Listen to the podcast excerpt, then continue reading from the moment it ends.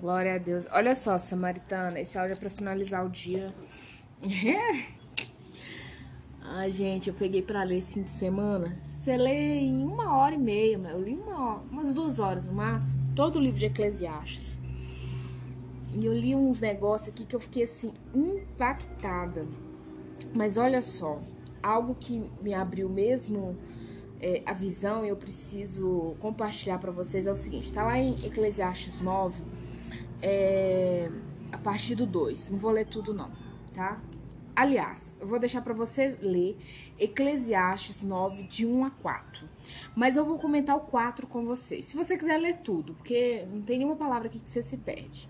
O versículo 4 traz escrito assim: Para aquele que está entre os vivos, há esperança.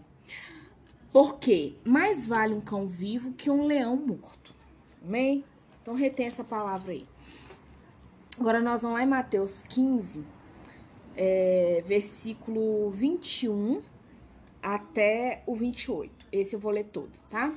Então vamos lá. Partindo Jesus dali, retirou-se para os lados de Tiro e Sidom. E eis com a mulher cananeia, então olha só, a gentia, ela não é uma judia, não, né? Ela não faz parte do povo judeu, né? É, e eis com a mulher cananeia, que viera daquelas regiões, clamava, clamava. Então, clamar não é chamar, tipo assim, samaritano, não é assim, samaritana! Oh! É assim. Senhor, filho de Davi, tem compaixão de mim. Minha filha está horrivelmente endemoniada. Agora, olha que interessante, né? Uma mulher que né, não, não é dos mesmos princípios né, do povo judeu, ela ouve falar de Jesus, obviamente, né? E ela já sabe que a filha tem, que ela já me falou, minha filha né, está endemoniada, então ela já sabe, ela já tem um diagnóstico da menina. E ela, alguém deve ter falado de Jesus para ela. Porque, gente, a conversa anda na rua. Hoje em dia anda na internet, mas a conversa anda.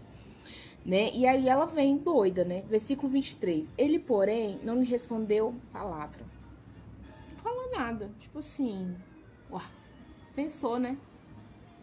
Você já passou por isso? Gente, se lidar com uma pessoa sábia é muito trash. Porque o sábio mesmo, quando você vem doido, assim, acelerado 220, é como se você batesse numa muralha. Você, você, você, sabe? Você se desconjuntura, você fica ali todo desmontado, igual um lego. então, 23. E os seus discípulos aproximando-se, rogaram, tipo assim, pediu, ô oh, Jesus, por favor, pelo amor de Deus, né? Despede, pois vem clamando atrás de nós, tipo assim, Jesus, faz gentileza, manda a mãe embora. Aí o 24, mas Jesus respondeu: Não fui enviado senão as ovelhas perdidas da casa de Israel. Então fui enviado para esse povo. Só que, gente, Jesus sabe o ministério dele melhor do que eu e você junto. Ele precisava fazer um confronto de caráter com aquela mulher. Sim. Quem sonda não é homem e mulher. Para os discípulos, a mulher já estava incomodando. Para Jesus, ela estava no ponto que ele queria. Aí 25, ela, porém, veio e o adorou. Então, glória, aleluia, que ele falou comigo, né? Dizendo, Senhor, socorre-me. Olha que coisa linda, Senhor. Aquela mulher, né? O, o, o Ciro Fenício, gente, ele tem deuses de adoração. Ele não tem um Deus, né? E ela adorou e chamou ele de Senhor. Ele falou assim, socorre-me. O que que, o que que a oração deseja uma mãe faz?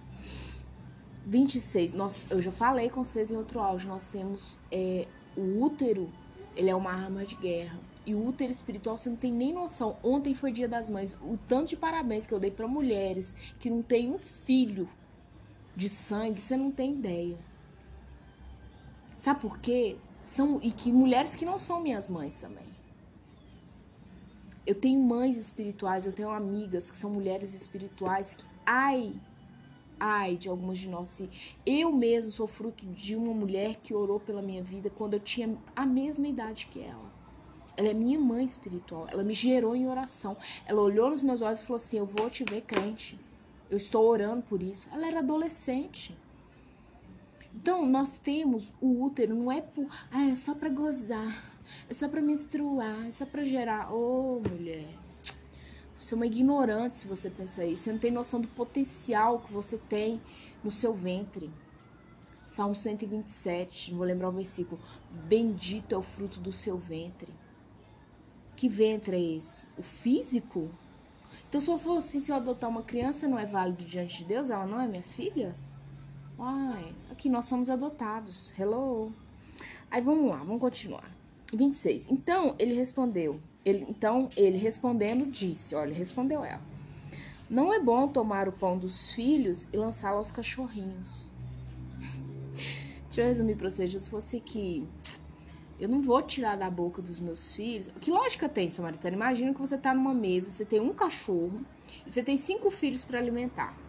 E você só tem aquele pão. Que lógica tem você tirar da boca dos seus filhos e dar ao cachorro? É isso que Jesus quis falar. 27. Ela, porém, ela, contudo, replicou: Sim, Senhor. Porém, os cachorrinhos comem das migalhas que caem da mesa dos seus donos. Então ela diz assim: Não, eu entendo, você tá certo. Você tem cinco filhos à mesa e eu aqui, uma cadela latino pedindo. Pode jogar as migalhas que para mim já é um banquete. Eu sei que eu sou cadela. Pode jogar. é de chorar o 28, gente. Então lhe disse Jesus: Ó oh, mulher. Gente, toda vez que você vê a, a Bíblia trazendo a figura de mulher, e tem muita mulher bruta aqui nessa Bíblia. Então, quando ele fala, ó oh, mulher, grande é a tua fé. Você não é qualquer uma, não, querida. Você não é uma cadela. Faça-se contigo como queres. Desde aquele momento a sua filha ficou sã. Faze como queres, gente. No minha percepção, aquela mulher não comeu migalha. Para Jesus dar uma ordem para que a filha dela ficasse sã, faça como tu queres, com olha só o zelo de Jesus com ela. Faça segundo a minha palavra ser curada. Faça segundo como tu, mãe, orando queres. Então, olha só, essa cadela aqui, que é a mulher cananeia, ele ia ficar debaixo da mesa, morrendo de fome. Mas aí Salomão fala aqui no, no 9, né? É, capítulo 9 de Eclesiastes, versículo 4, assim. Para aquele que está entre os vivos, há esperança. Porque mais vale um cão vivo do que um leão morto. Você imagina que essa mulher tivesse dado uma de leoa com Jesus e assim: aqui, quem é você, chá de cachorro? Você é louco? Eu vou te processar. Isso, isso aí é, é porque eu sou mulher, você entendeu? Porque eu sou mulher, você tá me chamando de cadela, eu vou te processar, vou te pôr na cadeia, eles vão cortar sua cabeça, tá? Então você vai ver se isso vai ficar de graça. A leoa braba, bruta, morta. Bruta, demais da conta. Processo, é igual João Batista. A mulher falou que era a cabeça dele é, numa bandeja. Conseguiu. A leoa braba. Quem estava morta? João ou ela? João Batista. Então, quando eu li essa palavra, para aquele que está entre os vivos, há esperança. A esperança da cadela viva. Mais vale um cão vivo do que um leão morto. Isso aqui, gente, ele não falando do sentido só literal da palavra, né? Ele está falando no sentido espiritual da palavra. E a mulher cananela prova esse versículo de Eclesiastes. A Bíblia ela é provada a todo momento por si só. O maior algoritmo que existe não é o que o povo do Google inventa, do Facebook, e o algoritmo para ler sua, a sua mente. Vai, vai, vai, vai, vai. O algoritmo que existe é a Bíblia. Um algoritmo. Eu estou estudando a Bíblia com um olho científico. Claro, um olho, um olhar de graça.